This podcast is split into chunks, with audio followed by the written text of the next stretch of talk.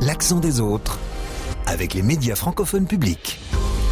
Bienvenue dans cette édition spéciale de l'Accent des autres, le rendez-vous hebdomadaire des rédactions des médias francophones publics, une édition consacrée au prix du journalisme des MFP qui a couronné la RTBF cette année. Nous retrouverons la lauréate Barbara Schall après la diffusion d'un extrait de son reportage au chevet de Nénette.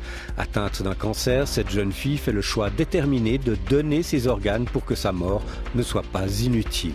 Et puis nous irons aux États-Unis où dans la grosse majorité des États, rien n'interdit d'épouser des mineurs, souvent de très jeunes filles, deux des meilleurs documents soumis cette année au prix du journalisme des médias francophones publics. Un prix que vous décernez, vous, notre public. Début décembre, vous étiez 20 en France, au Canada, en Belgique, en Suisse et puis aussi dans le reste de la francophonie grâce à Radio France Internationale. 100 auditrices et auditeurs au total donc qui ont choisi leur favori parmi les propositions des cinq radios francophones publiques. Et vous avez primé un sujet sensible, celui de la RTBF, qui nous raconte l'histoire de Nénette. Cette adolescente est décédée en juillet dernier après une longue lutte contre le cancer. Elle a tenu à faire don de ses organes et surtout à rendre son geste public pour inciter d'autres personnes à se déclarer donneuses si elles venaient à mourir. Barbara Schall et Julien Bader ont rencontré Nénette dans sa chambre d'hôpital peu avant son décès. On écoute un extrait avant de retrouver Barbara. C'est Nénette qui a demandé à nous voir. Nénette, c'est son surnom, un petit nom que lui a donné un jour un ami de la famille et qui lui colle à la peau. Elle est brune, le regard décidé, une tignasse courte et rebelle à cause des chimios. Au moment où nous la rencontrons, Nénette a 16 ans et une tumeur au cerveau qui ne lui laisse plus d'espoir. Il ne lui reste que quelques jours à vivre et elle le sait bien, puisque c'est elle qui choisira le moment. À sa demande, donc, on la rejoint dans sa chambre d'hôpital. Elle est entourée de ses deux parents. Bonjour tout le monde. Je pense que Moi, c'est Barbara. Enchantée, Sabine, maman. Bonjour. Julien, enchanté. C'est Nanette. Babette. Ouais. Voilà, du coup, est-ce que ça te va si on t'appelle euh, Nénette, qui est ton surnom? Oui, voilà, tu fais un pouce levé. Nénette, si tu as des, des choses à nous dire, peut-être que tu peux euh, voilà, nous faire un signe et puis euh, tes parents euh, expliqueront peut-être euh, un peu mieux ta pensée, si ça va? Ouais, ok. À ce stade, Nénette ne peut plus parler. Ce sont ses parents qui prennent la parole pour elle. Mais elle suit attentivement la conversation, elle lève le pouce pour acquiescer, elle nous sourit. Vous l'entendrez parfois émettre des petits sons. Si elle a tenu à nous faire venir, ce n'est pas pour s'étendre sur sa maladie, mais pour nous parler de la suite.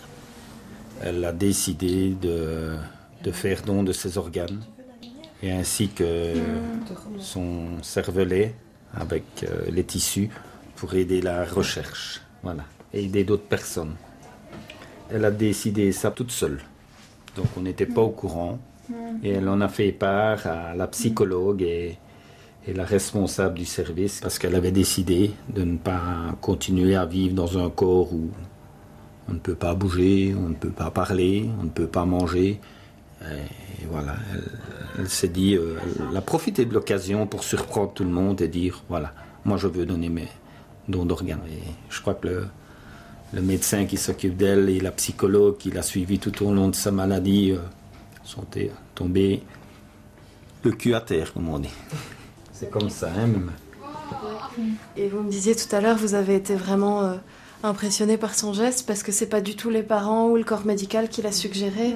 Oui, en effet, c'est Nanette qui a, qui a décidé euh, d'elle-même. Et on a appris hier d'ailleurs que cela faisait deux ans qu'elle y pensait. Donc même quand elle était euh, en bonne santé et sans sa maladie, elle pensait déjà euh, à, au don euh, d'organes. Comment ça t'est venu, euh, Nénette, cette idée avant même d'être d'être malade? Qu'est-ce qui fait qu'une jeune fille comme toi pense à ça? Des émissions. Elle veut aider les autres. Voilà. C'est quelque Pouvoir chose qui a toujours été en elle. euh. Oui. Comment vous avez euh, réagi euh, à cette annonce, à cette, euh, à cette volonté?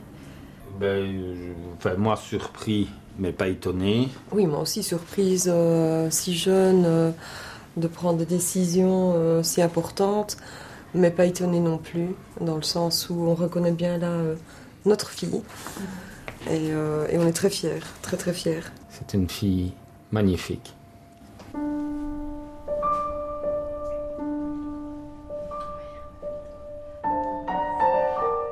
Donner un sens à la mort, c'est au fond cela le message de Nénette Barbara Schall oui, c'est ça. Nénette, c'est une toute jeune femme qui effectivement euh, savait que ses jours étaient comptés et qui a fait le choix euh, toute seule, elle n'a pas été poussée euh, par ses parents ou par l'équipe médicale, de faire don de ses organes.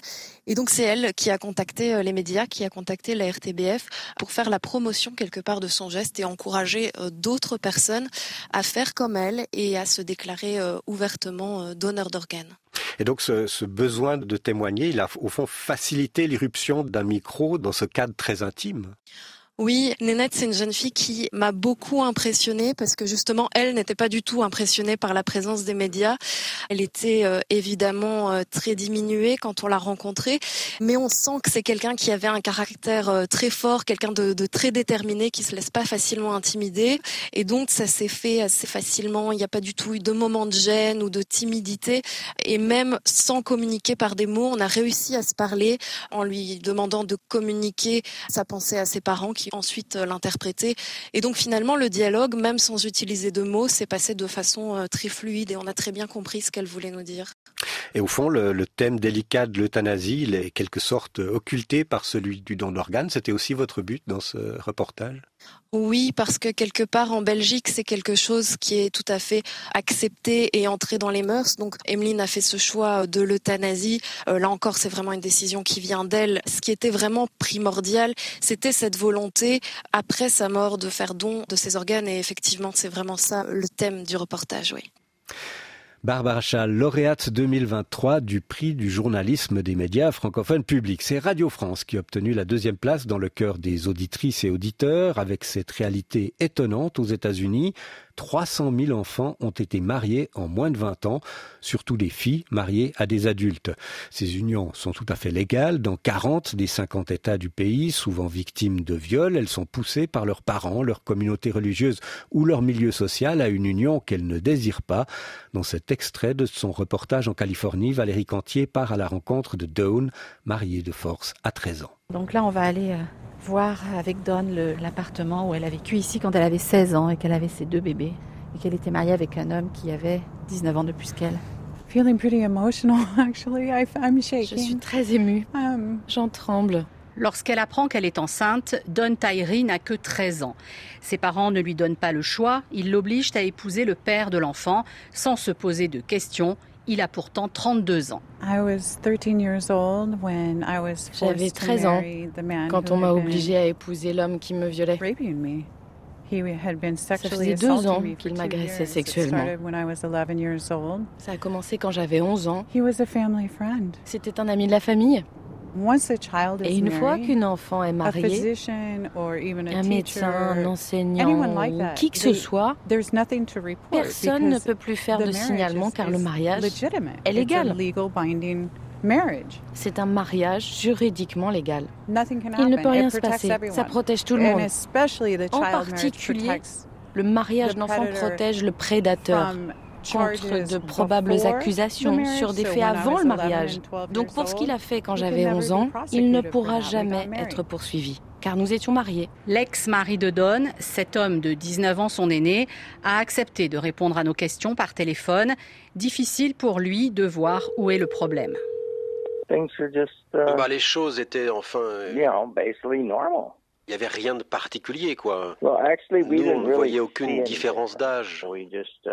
On était juste amoureux. On faisait euh, plein de trucs ensemble. Donc on s'est mariés. Son père était là d'ailleurs.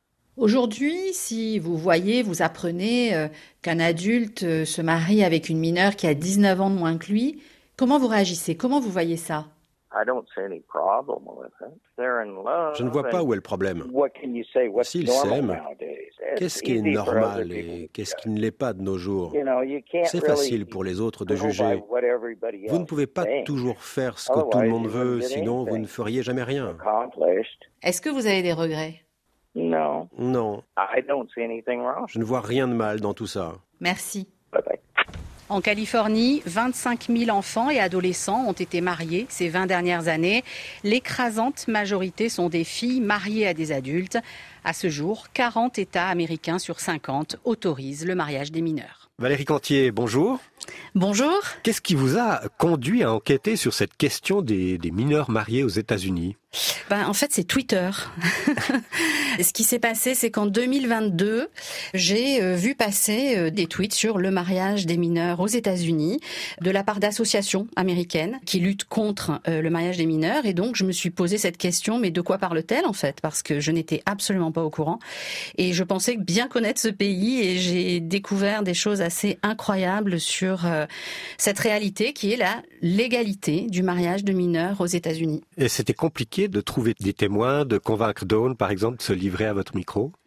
Je ne sais pas si on peut dire compliqué, en tout cas ça a été long. C'est-à-dire qu'il y a un gros travail avant d'aller sur le terrain.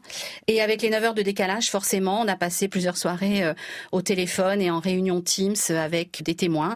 Et toutes celles qu'on a rencontrées, elles ont accepté de nous parler. Et vraiment, c'était des moments très émouvants. Et l'ex-mari lui-même euh, de, de, Dawn, justement, il a accepté de vous répondre, mais par téléphone. Est-ce qu'il y avait quand même un certain malaise chez lui? Parce que dans ses propos, il est au fond dans le déni complet. Alors, la surprise, elle venait de ma part en fait, parce que quand je l'ai appelé, donc on enregistrait quand même au cas où, mais très honnêtement, je l'appelais surtout pour caler un rendez-vous avec lui en fait, voir s'il aurait été d'accord pour être interviewé. Et au final, il m'a parlé tout de suite au téléphone. Il n'était absolument pas gêné. Il comprenait pas pourquoi je l'appelais parce que je faisais un reportage sur le mariage des mineurs. Je crois qu'il réalisait même pas qu'il était directement concerné. Et puis très vite dans la conversation, comme on peut l'entendre, il trouve ça normal. Je rappelle juste qu'il avait 32 ans et elle en avait 13, quand euh, ils se sont mariés. Et elle, elle parle clairement de viol, bien sûr, puisque c'était le babysitter. Il la gardait euh, depuis qu'elle avait 11 ans et euh, il a très vite agressé sexuellement. Merci à Valérie Cantier de Radio France qui met un terme à cette édition. Merci de votre attention. Dès le 12 janvier, nous retrouvons l'accent des autres dans sa forme habituelle. Bonne semaine à vous.